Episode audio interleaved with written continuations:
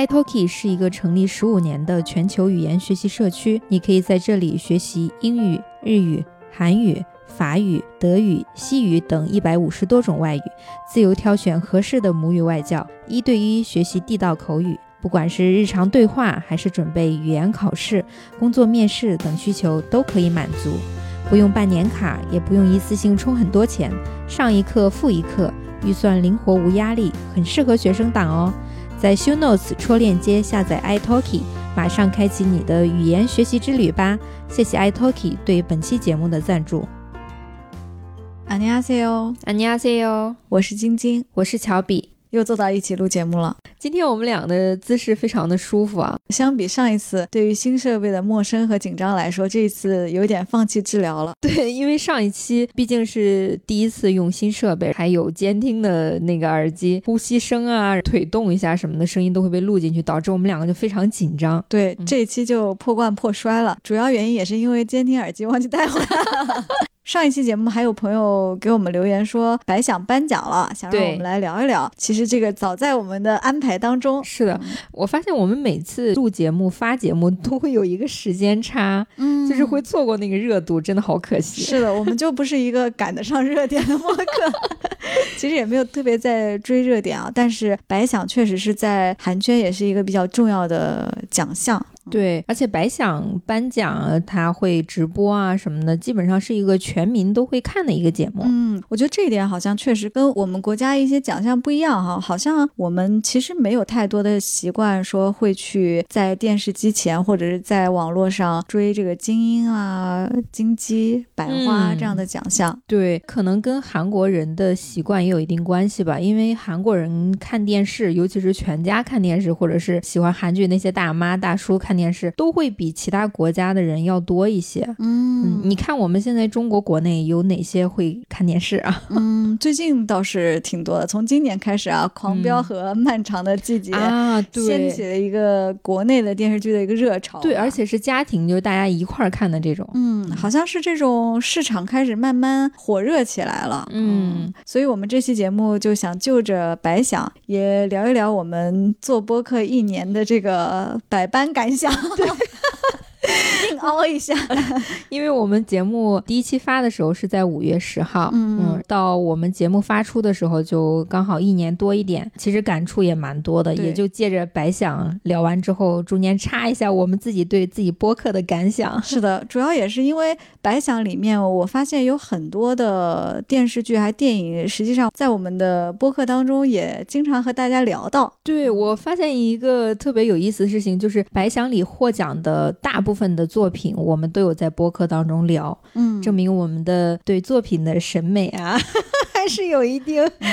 当然，其实被我们关注到的，或者是我们觉得在中国来说讨论度比较高的，肯定也是一个优秀的作品，所以才会被我们聊到，被对被海外的这些观众什么都能看到，那肯定证明这部剧是经过。韩国观众鉴定啊审美的啊啊，经过大众的一个评选吧，其实白想多少也是表达了一下韩国整体对于电视剧啊。电影的这个审美和这个趋势的一个走向吧，毕竟也是韩国三大奖项里面特别重要的一个奖嘛。嗯，还有两个，一个是韩国的青龙电影奖，还有韩国电影大钟奖。嗯，我相信看过韩国综艺或者韩国电影电视的，应该都不陌生，都很熟悉。对，说到这个白想，我看了一下，它整个的颁奖典礼大概是有三个小时左右。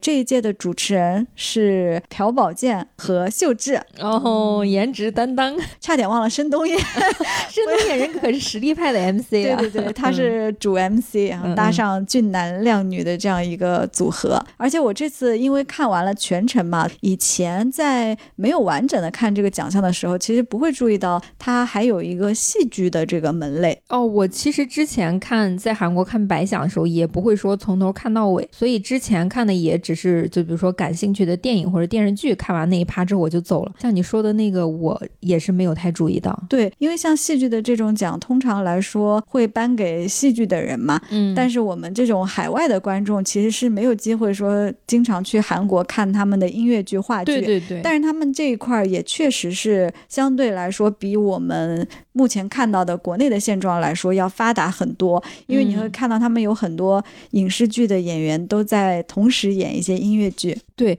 而且你看很多综艺的时候，你会发现演员他又身兼数职，比如说他演音乐剧的话，其实一定程度上是会对他的认可，他会觉得你的演技如果在音乐剧当中也有体现的话，证明你这个人是比较全能的，嗯反而会比较吃香一点。嗯，这个其实在国内也有这样子的看法吧，因为毕竟音乐剧和话剧都是现场的艺术嘛，它是不能够 NG、不能够出错的，所以也能体现说一个演员的专业。水平，嗯，但是我们国内的戏曲来说有一个梅花奖啊，但是戏剧来说其实没有经常的放在和影视剧一起的这样一个同台竞技的感觉。对，大部分都是通过一些社交平台去推广。嗯，所以我其实也很期待国内能有一个奖项啊，像奥斯卡呀、金球奖啊，像这种白想这样子的，能够把所有影视剧啊品类都放到一起，内容的创。作者都聚集到一起，让大家来庆祝一个好的作品吧，而且是一个全民狂欢的这么一种概念。是的，是的。说回到白想奖啊，先来聊聊电影区。他们颁奖的时候说的是电影部门，还有 TV 部门。哦，对，这个部门感觉怎么回到了公司一样，很像在工作哈。对，电影它获奖的名单，我看到的时候印象最深的就是《分手的决心》嘛，他真的是对啊，拿奖拿到手软。大赏就颁给了《分手的决心》，导演奖也颁给了朴赞玉，最佳女主角也颁给了汤唯。对，其实本次电影部门最热门的三部电影，一个是《分手的决心》，还有一个《猫头鹰》，还有就是我们刚聊过的《下一个苏西》。是的，韩国人是真的很爱汤唯哎，这个真的是我看颁奖礼的这个感慨。他自己在获奖感言里也说，他就入围过两次奖项，然后两次就都得了。对，一部《晚秋》，一部《分手的决心》。《分手决心》去年好像拿了青龙电影的最佳女主角，全程赢麻了那种感觉。是的，因为朴赞玉太喜欢她了，为她专门定制了这样一部作品。我其实到现在也不是特别能百分之百理解韩国人为什么会喜欢汤唯，嗯，是因为演技比较不浮夸又很实，就是也不能说是纯实力派吧，就是他那种长相还有演技那种风格，可能是韩国人比较喜欢。这个话题其实网上也有很多人讨论啊，就为什么韩国人那么喜欢汤唯？我觉得一方面是因为他独特的那种气质吧，包括他在《晚秋》里面的表现，嗯，其实都给人一种。又有力量又很恬静，就是性格非常丰富的一个女性角色吧。韩国其实是不管男女应该都很喜欢她。其实我也不大懂哎，因为韩国人对于中国女性有没有什么刻板印象啊？比如说欧美的人对中国女性可能建立在像巩俐啊、章子怡这样的长相里面，韩国人对于中国女性不知道有没有一些这一类的哦，我其实有问过韩国的朋友，我就说你对中国的女演员印象最深的是谁？他肯定说汤唯。因为汤唯就是当时《色戒》在韩国上映的时候，是引发了一阵就是大家都喜欢汤唯的那阵狂风。但是章子怡或者是巩俐这种，他们会觉得有点过于强势，就在他们的眼中，就是角色有点太过明显了，就是有点张扬那种感觉。但是汤唯就是很温婉，呃，有种典雅的感觉。对对对，确实是，就是很高级的那种感觉。嗯，你看对比其他很多韩国本土的演员，他们有的。要么就很浮夸啊，就是浮夸的那种；要么就是特别温柔。嗯，我个人觉得汤唯的形象确实不是那种韩国女演员中有的，就是因为她比较独特。其实说实话，她这个形象在中国女演员里面也比较少，因为她的感觉很有个性，很有自己的想法。就且不论说她在每部戏里的演技如何啊，但是她都能很好的诠释她的角色吧。当然，她也有演过一些不太合适的，比如说一些电视剧的角色啊这些。但是他好像从《色戒》之后开始挑一些戏的时候，尤其是选择电影。剧本的时候，他都挺有自己想法的，至少他选的那些都是很合适他的。嗯，之前在国内色戒不是被封杀过一段时间吗？嗯，我觉得这个可反而是对他是一个机会，就让他在海外那块儿有了一定的人气。嗯包括他在还算是在海外有一定热度的时候，就放下一切去学习，去深造自己，就这一点能做到已经挺不容易的。是的，我觉得他至少相比于很多没有想法的演员来说，他首先有自己的坚持，对他自己职业规划的一个想法。对，而且他每部电影的爆红，对他整体的状态没有太大影响，也不会说。就浮躁啊，或者是啊激动啊那种，就是整体就很稳的一种感觉。对，我在小红书上刷过，他对粉丝特别好，他会对一些老粉丝会亲笔写信回复，这种就是还是一个非常亲民的感觉。哦，亲民这个有有一种很老一代艺人吧，就好像他是一个真正的那种演员感吧。但韩国人是不是也挺喜欢张曼玉啊？哦，他们对以前的港星评价都。非常高，不仅是张曼玉，还有王祖贤啊，对他们好像很喜欢，像是《英雄本色》《甜蜜蜜》这些电影。对，我觉得汤唯她当时《色戒》不是也是跟梁朝伟演的嘛，嗯，所以在韩国人认知当中，可能会把她有点带入港星女星的那种对感觉。而且我觉得多少《色戒》在国际上的评价很高，对对对，从韩国人的这种啊，多少有点从众的心理啊，会有一些光环在他身上，多少会有点。其实也不只是韩国人，可能其他国家。人，包括我们国家也也会有人会有这样子的想法嘛？嗯嗯，我又想八卦一下汤唯的私生活。你又有什么八卦？前段时间韩网就报汤唯跟她老公婚变，说疑似离婚，说汤唯已经带着女儿移居到，我不知道是不是回国还是怎么着，就反正两个人现在是分居的状态。哦，但是具体是不是真的就有待求证啊？这是一个八卦新闻。我是觉得像汤唯这样的演员，给我的感觉就是我都不想关。心她私生活到底怎么样？她有自己的想法，她有自己的选择。说到汤唯啊，我刚好提一个，就是最近不是我喜欢的歌手刘若英要开演唱会了嘛？就可能很多人不知道吧。刘若英有一首歌是四个女演员一起唱的，叫《我要你好好的》，是哪四个演员呢？就是刘若英、桂纶镁。汤唯和周迅啊，我觉得他们四个就是我喜欢的那种女演员的形象吧，就是又有自己的想法，又有个性。就他们四个其实是完全不同类的女孩，但是你会觉得她们都在好好生活、好好工作、好好演戏，都有自己的追求。所以他们都是有一展歌喉吗？有啊啊！汤唯唱歌怎么样？嗯，就是跟她说话声音一样。她和桂纶镁还有周迅，就是他们三个，刘若英也是。我觉得他们四个都是。是那种说话和唱歌声音很像，但是他们读文章就是有那种力量。我不知道你能不能想象，我觉得可能听众朋友如果喜欢他们，应该也会知道，他们说话是那种虽然很安静，有时候即使声音很小，但是却很有力量，就很像张艾嘉这样的女生给人的感觉吧。就是你会觉得他们即使老了以后，也会是很优雅的老去啊。我有听过汤唯念书还是念信的一段视频，听起来让你会很代入感。对他们就是台。台词功底很好，对对对，而且汤唯在颁奖的时候不是发表那个获奖感言，他全程用的是中文，因为他之前要么就是用英语，或者是会用一些韩语。对，这个是因为现场站他旁边的那个翻译，他是一个中韩翻译啊，懂了。他所以如果他说对，就是英文可能没有那么好，嗯，所以汤唯就一开始说英文，完了以后就说了一句，他说 I should speak Chinese，还然后就是说了一段中文，嗯，挺有意思。意思是他第一次领奖是帮导演领奖吧，代领奖。他说的时候是说导演给他发了一段文字，让他在领奖的时候说。就导演明明自己是韩国人，然后他用中文说出来，然后再由翻译翻译成韩语，还挺有意思的。我觉得导演真的很爱他。对对对，后来颁的那个大赏的奖吧，就是电影的那个工作人员就是说的，导演传达来的话就用的是韩语 啊，但是多少哈。说实话，汤唯站在那个台上呢，你会觉得他还确实是个外国人，在那个就是完全不一样哦，嗯，就是他的美就很大气。嗯，说起这个，我就想起白想，就是刚出来之后，其实在小红薯上面火了一阵子嘛，嗯，热点就是怎么韩国人全员水光肌 对我看视频的时候，虽然清晰度不是很高，但是感觉大家状态都好好，每个人都好美哦，是很美。还有人说怎么每个人都油光满面的？对我就以为是油哎，你要不告诉 我是油，我就就是我这边跟大家澄清一下，就是韩国人对皮肤管理有多丧心病狂，我就不用多说了。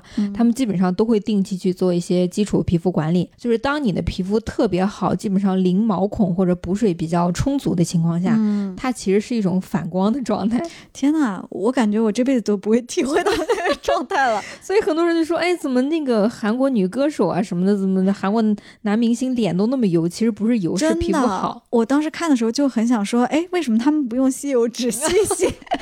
真的是反光的反光的呀。对，那说回这个电影，你觉得《分手的决心》怎么样啊？你看了吗？我其实没有看完整，就是陆陆续续看了一些片段。嗯，姑且不说对汤唯演技的这个评价吧，就整体的故事梗概，其实没有说特别大的新意。哦，我其实还挺喜欢的。哦，你是喜欢的点在哪里？就是它整体影片的氛围啊，和它刻画的女主和男主这个心态上的变化和这个暧昧冲突。欲望交织的感觉，就是警察跟他，对吧？而且我其实不喜欢看这个恐怖片嘛，嗯，虽然它也还好，不是那么恐怖，但多少有一点悬疑。中间的时候还是觉得有点害怕的。但是看完以后，我就觉得啊，整体的故事给人的感觉还是不错的。就说实话，没有让我觉得五星这种啊，可能我会觉得啊，三点五，可能接近四分这样一个水平吧。对对，因为到后面汤唯不是离开这个警察去了别的地方生活嘛，嗯嗯，就。嫁给了另外一个人，到后面会让我觉得他的演技有些许些许小浮夸，就是跟他前面营造的那种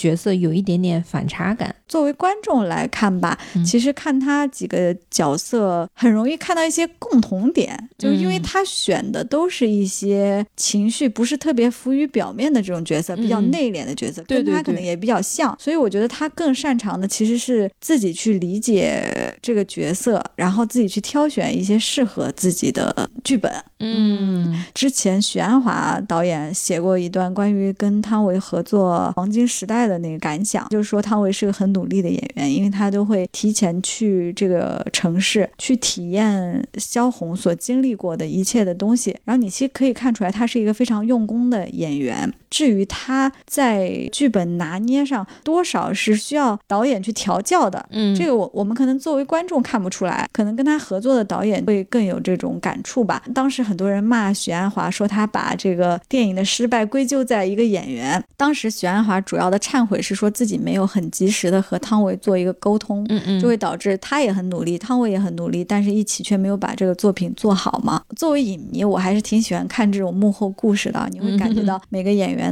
不同的性格什么的，我是觉得汤唯其实是可以作为很多国内现在一些女演员的榜样的。我希望大家都可以走出去。就是不需要拘泥在这个国内的这个环境下，因为像大家也知道，可能国内拍摄的题材啊，就很多会有一些限制。对，但是当你走出去的时候，就会发现，哎，外面的世界还挺精彩的。大家都可以有能力或有机会去找到适合自己的剧本，尤其是像上了年纪的女演员，嗯，可能在国内这种环境下，没有那么多优秀的剧本，或者没有那么多优秀的剧本给年长的女性，嗯，但是她其实就是可以去。国外嘛，嗯，我觉得机会在后面应该会慢慢有吧，嗯，因为国内确实也不缺好演员，只不过是可能缺机会，嗯，但是像汤唯这个真的是。机遇算是比较好的，嗯，包括他在这部电影里，他其实全程用的韩语，就是我作为一个学韩语的人，站在我的角度来看，他的韩语其实说的已经很不错了，嗯，尤其是他不是韩语专业什么的，对对对，他为大家夸他的不是说他有语言天分吗？嗯，他的粤语、英语、韩语都是后来学的，但他那个韩语真的是硬背的，因为他其实不会韩语。哦，对，就这点会让我觉得，哎，确实很努力，嗯。除了分手的决心以外，其实那个猫头鹰我没有看，所以可能没有太多可以聊的啊。其实猫头鹰我当时有听韩国朋友推荐，嗯，但是我不看的原因就是它涉及到历史相关的东西。嗯，就是它其实是一个史剧。嗯，就是我对韩国古装这个其实不太感兴趣。对，我想起来，你好像那个王后伞下都没有看。我也不太喜欢，就我不太喜欢牵扯历史的这些东西。大长今喜欢吗？大长今小的时候懵懵懂懂的时候，就是你没有接触过韩国文化，你就会感兴趣。那国内的古装剧这种你看吗？还是你就对古装？我对古装就不太感兴趣啊。你喜欢看现代一些的？对对对，感觉有点可能夸张或者是虚幻的东西太多了。嗯，那这个猫头鹰我们就没什么可聊的，因为其实确实也不太了解。但是我有点兴趣想去看一看，因为它毕竟还是获得了这个作品奖，还有新人导演奖、最佳男主角这。几个还算比较重量级的奖项了。嗯，最佳男主是柳俊烈啊，对，狗焕啊，对，我当时他出来的时候，我就想说啊。哦，狗焕现在发展的不错啊。其实我当时看猫头鹰海报的时候，我没认出他是狗焕。嗯，因为狗焕的形象在我脑中实在是太深刻了。是的，是的。然后他突然间在史剧当中饰演那个盲人，穿他们那个年代的衣服的时候，就一下子没认出来。嗯，而且我看了一下预告片，感觉他的演技还挺让我出乎意料的。嗯，就是我对狗焕的认知可能还停留在一些现代剧的那种，你知道，当代年轻演员的那种范儿。嗯。在那个影片当中，给我印象还蛮深的。总而言之，就是我们的狗焕长大了的感觉。是，嗯，那剩下的其实另一个赢家就是下一个素汐了。我们上一期节目刚好聊过，下一个素汐除了获得了这个剧本奖，还有最佳女新人奖之外，还有一个特别的奖项，是一个有品牌露出的，就是那个 Gucci Impact Awards。嗯，这个我都不知道是在哪块露出的。我理解应该是 Gucci 赞助的一个。奖吧，它指的是这个影片对于社会影响。嗯，下一个素汐，我听说好像是使非法使用实习生这个东西列入到劳工法的那个考量里面去，所以它是实际上对社会议题产生了一些推动的作用吧。说到这儿，我要提一下，看白想的朋友可能发现了，就是他在刚开始有一个介绍的短片，像那个奥斯卡的那个介绍短片一样，他会把很多作品都混剪到一起，给他一个主题。这一届白想里面主要说了三个主题，第一个是说展示了一下不同影片里面的一些坏人，第二个就是说，哎，用爱去战胜了一些这个阴暗面。这个里面甚至啊，还有我们这个幻城恋爱，还有综艺地球蹦蹦游戏厅啊，全 全说过。是的，虽然这些其实后来没有获奖，但是我觉得看到这个就是很有共鸣，因为他选取的那些画面也确实是我们在看这些节目和电视剧里。的时候印象深刻的画面，嗯，比如说这个《解放日记》里面那个推仰，嗯，就是很经典的，他用来佐证说爱战胜了很多的这种事情。然后第三部分让我印象非常深刻，他是说了一个弱势群体的关爱。这一届白想的入围作品里面有非常多都是体现了对弱势群体关爱的，包括你之前其实说过我们的蓝调唐氏啊，对，还有聋哑人嘛，嗯，对吗？还有这个奇怪律师吴英武，对，黑暗荣耀。就是校园暴力，嗯嗯，还有素汐，都是这样子的一个情况。这个短片出现，让我看到了，就至少从这一角能够发现啊，韩国整体的文艺创作领域的人对于社会的一个人文关怀吧。嗯，就是其实他是很有社会责任感的，就他们每一部作品都想要为这个世界做出一点什么，对，发声。对，虽然那个短片出来以后，让人感觉哇，这也是一个很正的奖，但是你还是会觉得。有一些感动的，你会觉得啊，原来这些人很努力的是在做一些这样子的事情。电影部门这块还有一个人气奖，这个人气奖是网友票选出来的，就在某个时段里获奖的是 IU 和这个朴真荣。你还记得朴真荣是谁吗？嗯，有点印象。他出来的时候，我说啊，这个人好面熟，好面熟。我说，难道是我追过的某个 idol 吗？后来我就搜了一下，因为发现之前他是那个 God Seven 的那个成员嘛。我知道了，我知道。但是我再一想，原来也是我们聊过的。对，柔美的细胞小将，芭比。Papi 吗？对，朴真荣这次还入围了一个最佳男新人，他还获奖了那个《圣诞颂歌》。嗯，那个我也还没看，我也打算这个后面再补啊。电影部分还有一个要提的，就是我们许光汉作为颁奖嘉宾出现了。对，当时他去颁奖前，他坐飞机就是到达首尔嘛，朋友圈的好朋友就去机场接机，拍那种看到他背影的那些 视频什么的。许光汉真的蛮帅的，我不得不说。今天我还在小红书上又刷到他在同济大学好像拍电影还是电视剧吧。嗯，很多人也是拍你说的那种背影，就说韩国人许光汉，许光汉在发光啊。韩国人真的好喜欢许光汉，他不是之前那个电影去韩国那边还推广了很多韩国高中生啊什么的都超喜欢他。他最近上映的电影还蛮多的啊，但是说实话，他上映那些电影好像在内地就反响一般。最近这一部应该不能在内地上映，但是上一部确实不太行，就是你的婚礼，那个纯属感觉是一个骗钱的片子。虽然这样说不太好啊，但是大家都知道。但是很神奇，就是他为什么作为白想的颁奖嘉宾去，就邀请他的原因，是不是也是因为确实也是属于电影演员？这个我记不清了。但是许光汉最近在韩国的活动非常多，去年还是今年初，我看他上那个《小姐不吸地》，就是小 S 的那个新节目，甚至他在节目上还配了一个韩语的翻译。他那个节目是要跟韩网的网友直播的，这样子啊。但我当时就想，哇，他在韩国人气已经已成毒。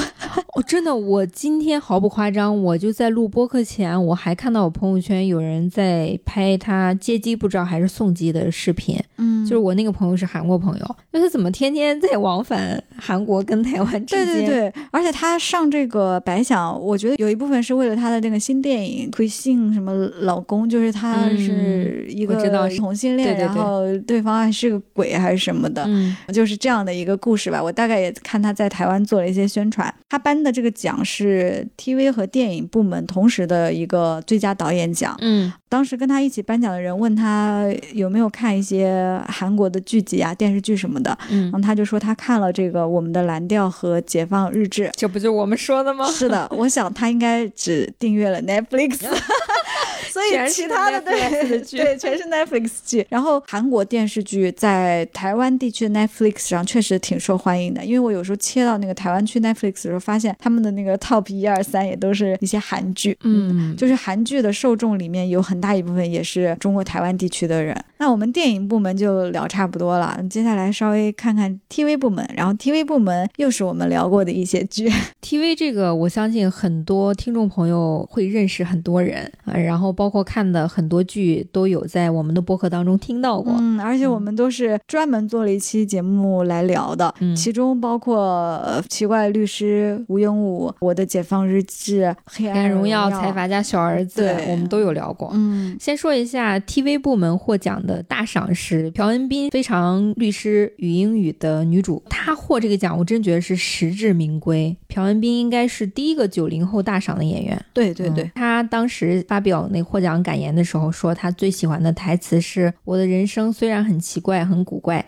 但是很有价值、很美好。”然后还说了很多他当时拍摄的一些心理表现，以及感谢了很多，就比如说什么导演啊，或者是他同期一块表演的演员啊什么的。看完这个之后，我觉得还蛮感动的。但是我看到韩网有一个视频，就是评论朴恩斌的这个获奖感言的一段话，我就特别生气。就是那个节目是两个男生采访一个大叔，看完朴恩斌的这个获奖感言，就说他获奖的那个话说的太啰嗦、太冗长，一点都不大气，关他屁事啊！就是说谢谢这个，谢谢那个，然后一直说在感谢，说搞得好像有点卑微的那种感觉。嗯，还让他学习什么宋慧乔。跟汤唯就简单明了的表达就行，就很生气啊。然后看到评论写说禁止随地大小爹，我就觉得哦，怼的好，真的你在教我做事吗？而且我觉得作为一个第一次获这么大奖的演员，激动一些难道不是正常的吗？对，而且我觉得他说的没有什么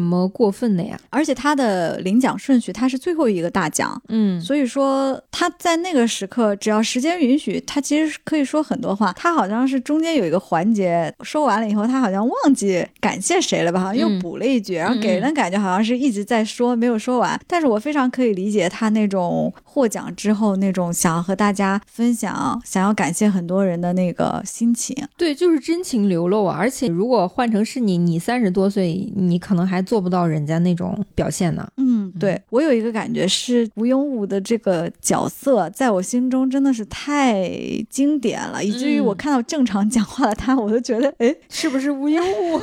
对，就觉得啊，嗯，怎么跟我觉得他应该讲的话不一样啊，就对，还是停留在他的那个角色里面，证明他的表演演技真的很深入人心。嗯，对。而且我看他说的，他说他为了研究这个语英语，其实也付出了很多努力嘛。对，包括他有的时候演的时候会担心自己是不是对这个角色有一定的误解，因为他怕自己不了解自闭症的这个心理活动。是的，是的，他有很强的这种责任感，因为很多演员就如果你不仔细去考虑自己的角色的话，可能就觉得演就演了吧。他觉得自己是有责任让自闭症这个群体被公正的对待吧。对，就他很担心自己的表演让大家觉得啊，这个群体是个傻子或者怎么样。当然，我们在聊的时候其实也聊到，真的有人评价说啊，这不就是个傻子角色什么之类的。是的，是的。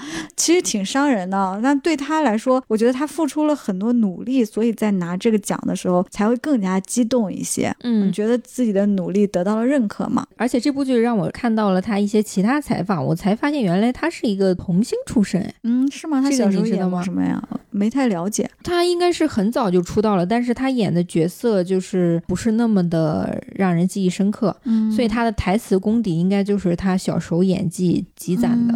因为我有一个朋友好像是他的粉丝，之前好像跟我说过，他经常演的都是一些网剧。嗯，啊，就其实不是那么为大众认可吧，就不是那种你知道，在韩国娱乐圈不是也有一些鄙视链嘛？嗯，就是电影演员鄙视电视剧，然后电视剧鄙视网剧的，对，就是有这鄙视链。他好像之前的资源可能感觉没有那么好，但是他好像挺会挑剧的，就是他挑的都是蛮适合自己角色，但是即使是网剧也是非常受大家欢迎的。嗯，所以我觉得他是也是有想法、挺聪明的一个演员吧。对，就是人红是非多，一旦他红了之后，就肯定会有来自不管是其他领域还是什么对他的一些价值。嗯。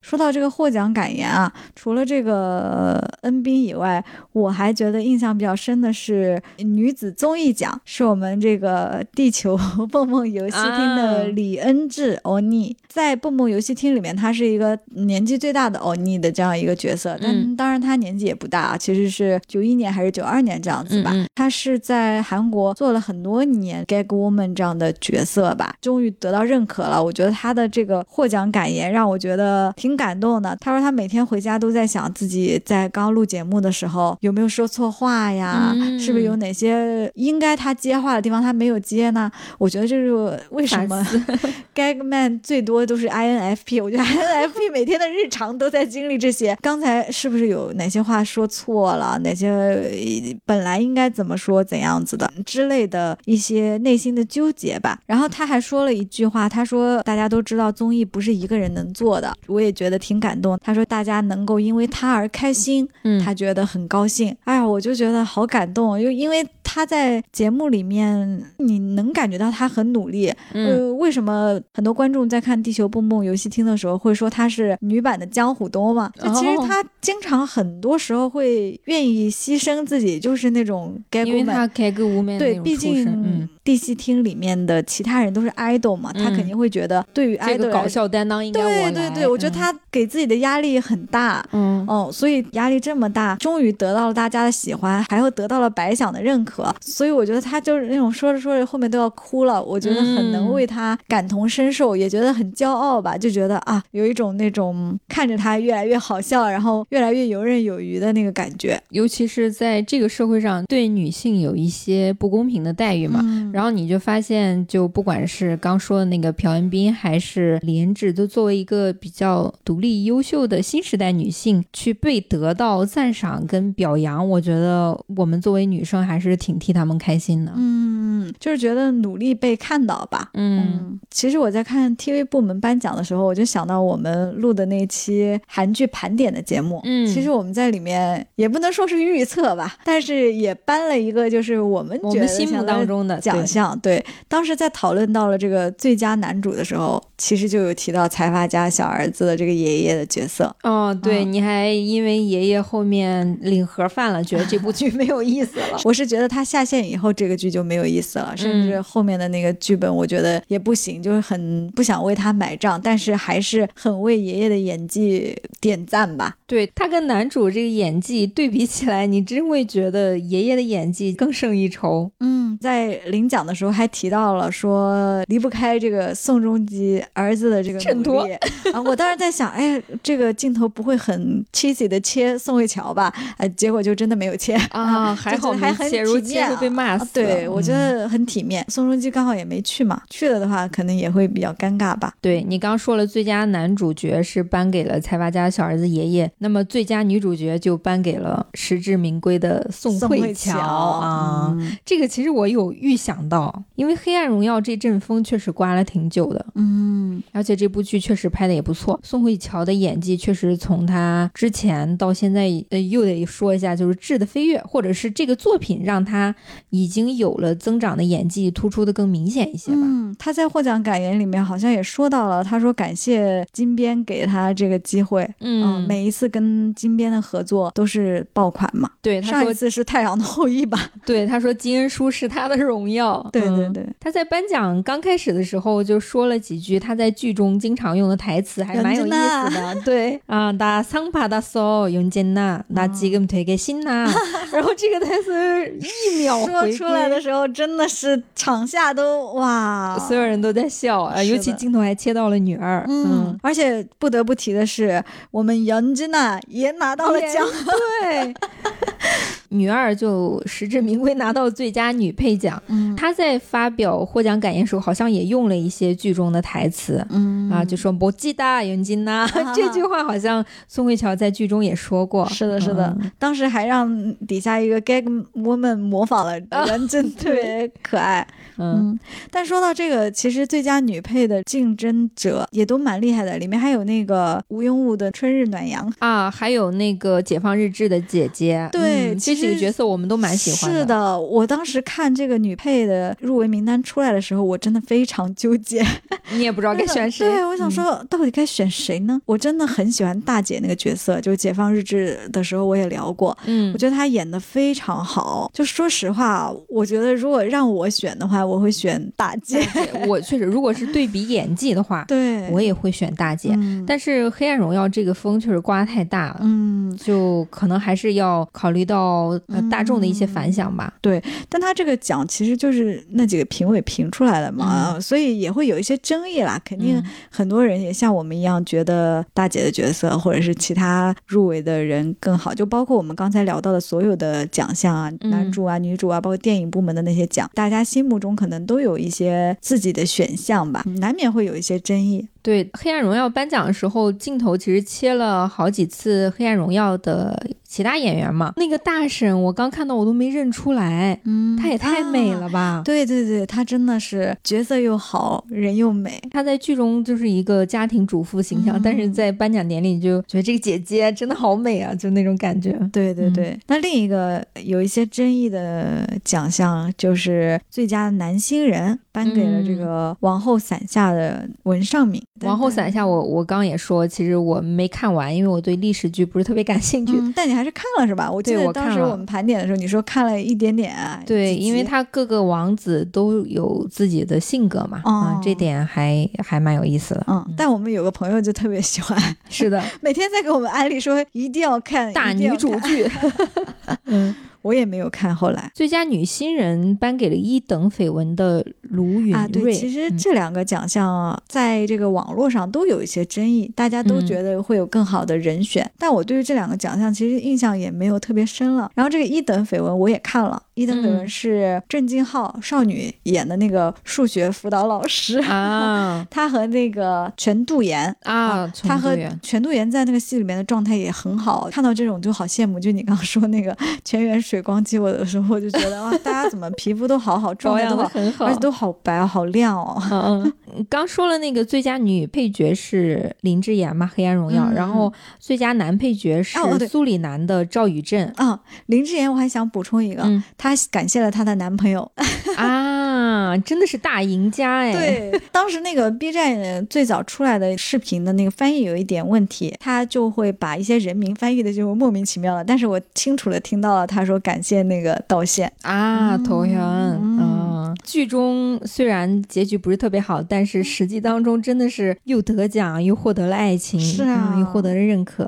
好好，事业爱情双丰收。是的，《黑暗荣耀》看完之后，我就搜了一下林志妍嘛，然后就发现了他之前的几部作品，我大概刷了一下，就是解说类的那种视频，发现都是稍微偏一些，稍微有一点点就是我们国家不让播的那种 情节在里头的。就是抛开这些情节，你去看他的演技，真的，我觉得比《黑暗荣耀》里的袁静演技要好。嗯，因为《黑暗荣耀》那个角色，好像说实话哦，我觉得虽然看起来很恶，但是他发挥的空间其实没有很大，因为就是个疯子嘛，就他也就疯了一眼啊，所以不是很能看到这个角色的复杂性，因为他这个角色就是一个纯恶人。嗯，没有复杂，他不像其他一些恶人角色，可能有一些内心的纠结呀，我要不要作恶啊？但是杨真是完全就是恶人哦，对，嗯，刚还没说完那个最佳男配角赵宇镇，苏里南，你之前是因为觉得有点血腥没有看，但是赵宇镇在里头的演技算是实力派了吧？嗯，我觉得拿这个奖也是，我还想说罪有应得。也是再次说实至名归，罪有应得也是可以的。说明他演的是真好。对，在这个 TV 部门里面，我注意到有一个奖叫教养作品奖，教养查普 啊，这个就很有意思啊。它是入围的都是一些电视台的一些节目，就是有教育意义的节目。嗯啊，这次得到教养作品奖的好像是一个纪录片吧？其实我也不太了解，描述了一个人物他的一些故事还是啥的。获奖的这个电视。视台是这个 MBC 庆南台，嗯，是一个地方台，第一次地方台得奖，就是在我可能不太了解背景的情况下，感觉它应该是一个那种独立纪录片的这种感觉吧。但是可能是因为它有一定的社会意义，所以把这个奖颁给他。我当时还觉得这个白想还挺全面的，真的什么都囊括了。嗯嗯。还有一个艺术奖是颁给了小小姐们，我觉得艺术奖是不是更加赞赏他的拍摄角度、手法之类的，还有剪辑啊、调色啊这些，对对，确实蛮作品的那个。嗯，虽然我有点恐怖，后来就没看。对，红色高跟鞋真的是记忆深刻，吓死人了。我那个音乐响起我都不敢，而他那个整体调色确实是偏暗偏暗，但是很有那个艺术感。嗯，好，聊到最后就有点敷衍了，就是 OK OK 这个 OK OK 这个实至名归，那个也实至名归。是的，是的。我们 TV 部分其实基本上就聊完了啊，还有一个综艺节目奖是那个 PC 的哈秀啊，PC 的哈那个秀，我其实，在 B 站有刷过一些小片段，它其实是。形式就是美国脱口秀的那种啊，我看了一下，有点像那种 Tonight Show 啊什么。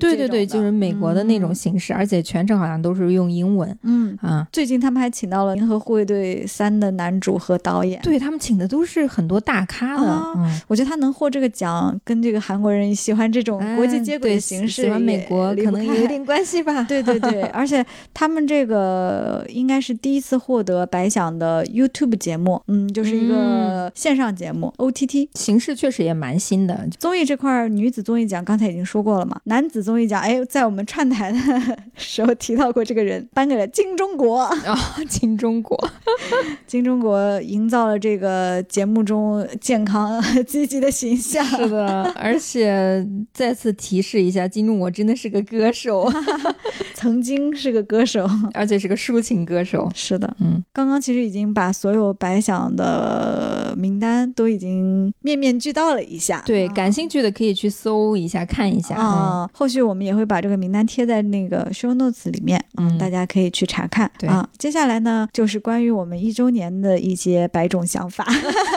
我们的白想不是名字哈，因为白想大奖我看了一下，好像是个人名。白想大奖的意思就是这个人，但是我们的白想呢，就是很多种感想。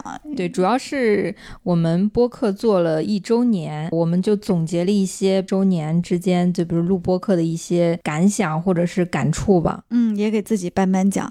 主要是我们觉得好像单录一期一周年的节目显得有些做作，而且确实可能聊的也不会那么多。嗯嗯，平常其实每次节目开始都会跟大家哈拉一下，或者是说一下看到的评论什么，嗯，没有集中的时间和大家交流。实际上，正好借这个机会就一起说一下。说实话，我没想到我能坚持这么久，因为你一年说起来长。它也不长，但是你说短也不短，嗯，就我很少一件事情能坚持一年多，嗯，而且说实话，我们节目应该除了我俩生病，其他都没有那段时间旷工过，对，每两周都在坚持啊，因为一年五十二周嘛，我们这期节目是第二十五期节目，嗯，其实作为一个双周更的节目，还是挺按时的，虽然不能说有多勤快，毕竟我们有工作要做嘛，是的，是的，但相对来说还是比较稳定的坚持下来了。对，我觉得能让我们坚持下来，还有一个原因就是受到了很多听众朋友的喜爱啊，尤其是受到大家一些互动啊，就比如说评论啊，或者是邮箱的时候，你会觉得你做这个节目还是有点意义的。那我们就随机提一些问题吧，给对方。其实说实话，这一年也是我们慢慢变熟悉的一个阶段哈。如果不是这个节目的话，感觉我们平常可能也不会说有太多交集。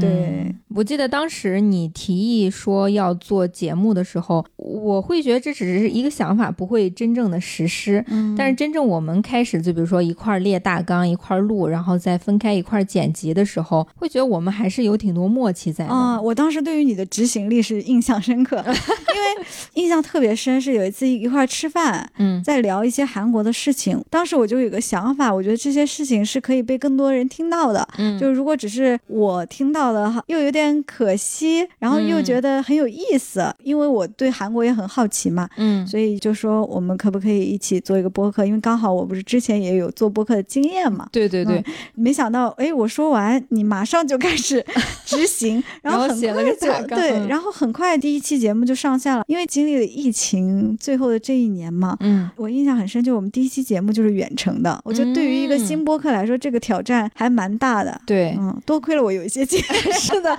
其实你在说播客之前，我甚至对播客的概念都没有很深的认知，我的认知当中只有喜马拉雅，当时会听一些小说啊什么，就是这种。但是你跟我说这个小宇宙这个播客之后，我去搜了一下，感觉还蛮感。兴趣的，嗯，而且比较让我感动的是，其实身边很多人都会问我说：“哎，你在韩国生活怎么样？文化什么样的？”他们就只是问问，嗯，就这些东西，他们不是说真正的感兴趣。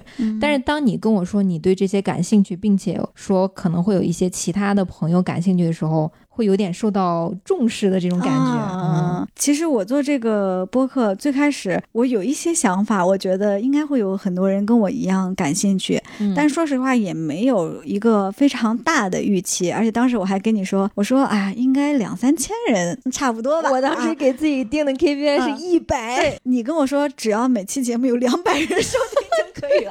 然后我说哎呀，我说这个人的这个目标还是蛮低的，我觉得还挺好的。对，嗯。结果后来欲望就越来越大，就会啊啊，怎么才一百啊？这种是的，是的。虽然说起来欲望很大啊，但说实话，我们俩都不是那种一定想要怎么样的人，就是还是觉得希望做出来的东西有更多人去讨论，或者能产生。更多的思考吧，呃，就比如说，其实我们素食者那期节目，我总是提到嘛，还有包括工作喜与悲，对，就这些节目都不是说我们台里面就播放很高的节目，嗯嗯，但是我看到下面的讨论，我觉得非常的有意义，尤其是我在小红书还搜到过相关的推荐，一些自发的人他会在小红书说这个跟韩语文化相关的播客是个宝藏播客啊，就是。推荐了工作的喜与悲那个，就说代表很多。打工人的心声什么的，就这些没有人让他们去发，但是你搜到就很感动。对，我要提一个我从来没在节目里说过的，就是其实平常我们有很多这种跟听众啊评论啊，还有一些关于播客的这种周边的信息，但是我就觉得跟主题没有很大相关，我们不能在一期节目里批出很长的时间间来聊这个吗？嗯。我要说的那事儿是我们聊完工作的喜与悲之后，我在微博上收到一个私信，嗯，他说他也是听众，他说他是工作喜与悲这个书的编辑哦，然后作为听众听到了我们聊这个书，评论底下还有很多人说因为这个节目去看的，然后让他觉得很欣慰，他觉得以后要多引进一些这个韩国的书籍作品，然后我就说加油，一定要多引进。我当时的感觉就是有一种啊，这就是我们做这个事情的意。意义的这种瞬间，嗯嗯嗯，哦，这个你都没有跟我讲过啊？对对，我好像那天激动完了就忘记了，毕竟平时还要印象还确实非常深，嗯，所以也想跟大家一起分享一下。嗯，因为我有时候会在小红书搜那个欧茂亲故嘛，从最开始的一条、两条到后面就是很多条，甚至点赞都有超过几十个啊，暂且说几十个的这种。我作为一个藏在小红书里头的这个主播，我会真的真的会很受感动。嗯，我也觉得，就是有一种听众好像那种不认识的朋友散布在不同的地方，在这里刷到了，在那里刷到了，就偶尔他给你留言，给你发。发了一封私信，有一种很奇妙的连接。对，也不用说非得就比如说要联系到这个人，告诉他谢谢啊什么的，就是这种默默无闻的相互的关注，还蛮戳中我的。我们最近还收到了一封邮件，印象也很深，是一位住在纽约的听友，他跟我们分享了一些他平常听节目啊的一些场景吧，就是也说了一下他的工作啊、生活啊、学习啊，还担心自己是不是 oversharing 了。看到那个信的时候，我们就觉得。很温馨，是的，就好像以前没有互联网就笔友的那种关系的感觉，哎，就真的是那种家人们谁懂，瞬间回归搞笑，对，很亲切的感觉，嗯，而且他还附了两张照片。嗯啊，是他在信中提到的一些地理位置什么的。结果我看到了其中一张照片是纽约的韩国城，不对基盖是孙都部啊啊，是孙都部。是的，我当时就想啊，该不会是我有一次提到的在纽约走累了然后去吃的那个嫩豆腐汤对，会不会是同一家？真的，我就觉得这种巧合真的很奇妙。嗯，这种连接不经意的这种连接反而会更触动你。嗯，你说起邮件，我还印象比较深刻的。是我们开通了 OMO 亲故邮箱之后收到的第一封邮件，嗯，我还记得他是叫米娅，嗯。啊，然后就给我们发邮件说他历尽千辛万苦终于发成功了啊，对对对，他说他以为要注册 Never 的邮箱才可以给我们发，嗯，那个也是，就是他虽然没有多说很多其他的东西，也是会让我们觉得我们被看到了，嗯，这二十五期节目做下来，对我们个人来说也有比较大。的成长吧，就包括你的剪辑。啊，就是最开始你是不会剪辑，然后我的其实剪辑经验也不算特别多吧，但是我觉得现在也是能做到越来越熟练，然后我们又有了设备上的升级，对，嗯，就是有一种 越来越默契、越来越好。的感觉。对对，之前我不是总担心，哎，完了以后没话题了什么的，但我觉得现在好像这种担心少一些了，是确实少了一些，就是你嗯每周都会。自然而然的去找一些可以聊的东西，而且我觉得我们做这个播客对我个人也有一些观念上的转变吧。就我以前在做上一个播客的时候，会有很大的心理压力，就觉得我一定要输出很多有用的内容，否则为什么大家要去听我们的播客呢？或者这样子的。但是我现在发现，真的那种陪伴的力量，就是刚刚说的那种和听众的连接，它不一定是靠这种完全的信息去完。成的更多的是这种感觉，对，因为我看了一下听我们播客的听众的时间段，主要是在晚上为主嘛，然后包括在底下看到很多评论，就是说晚上听真的很适合啊，睡觉前啊这种，呃，我们两个声音不是特别重的那种啊，聊的话题也比较轻松，很适合助眠，嗯，所以我就更加确信了，我们不要做太多严肃相关的这个感觉，嗯。嗯，因为你做太多，比如说。纯纯知识点文化输出的话，你要么就是需要做很多功课，就很专业，像朋友一样之间就是聊一些有的没的，甚至一些无用的废话。在听众听起来可能就更加亲切。嗯，更加容易接近一些。嗯，我觉得我们每次录节目都经常有的感觉是录着录着就放松了。嗯，其实最开始的时候我们都会有点紧张或者是焦虑，说哎，这个东西到底要怎么聊或嗯怎么样？我们目前的二十五期啊，包括这一期，其实有一部分是影视剧嘛，嗯，电视剧，另一部分是韩国文化相关的，对，还有一些其他的文学啊，或者是说一些音乐。零散主题的这些尝试，你有最喜欢的节目吗？我觉得我最喜欢的节目不是说我们播放数据最好的，嗯，我们播放数据最好的应该比如说韩国人卷啊，或者是冰美式这些比较大的饭的主题，这些对我而言只是一些经验的输出，嗯嗯，但是真正让我觉得比较有意义的是那个工作的喜与悲。为什么会让我觉得比较好？就是一方面它很写实，它代表了很多在职场工作中年轻人的状态；另一方面，就像你说的，会受到一些小众人的关注，嗯然后会带给他们一些共鸣，就这种意义会让我觉得更大一些。其实这个话题，我记得我们在过年的时候也大概聊过，当时我不是说也觉得素食者那个挺好的嘛？对。但是现在完整的来看这二十五集，我私心里现在有点。喜欢那个情人节的歌曲啊，对，虽然音乐其实做起来比较冒险嘛，因为其实 podcast 做音乐可能会涉及到一些版权的问题啊。说实话啊，但是即使这个后续如果因为版权问题下架了或怎么样，我还是觉得不后悔做这样的节目。我之前也说过，我以前有个梦想就是做那个电台的 DJ 主播啊，因为我觉得音乐是可以治愈人的嘛。嗯，我们的节目其实也是希望能够带给大家治愈人。的感觉吧，嗯啊，像我们介绍里说的，其实就是两个姐姐在和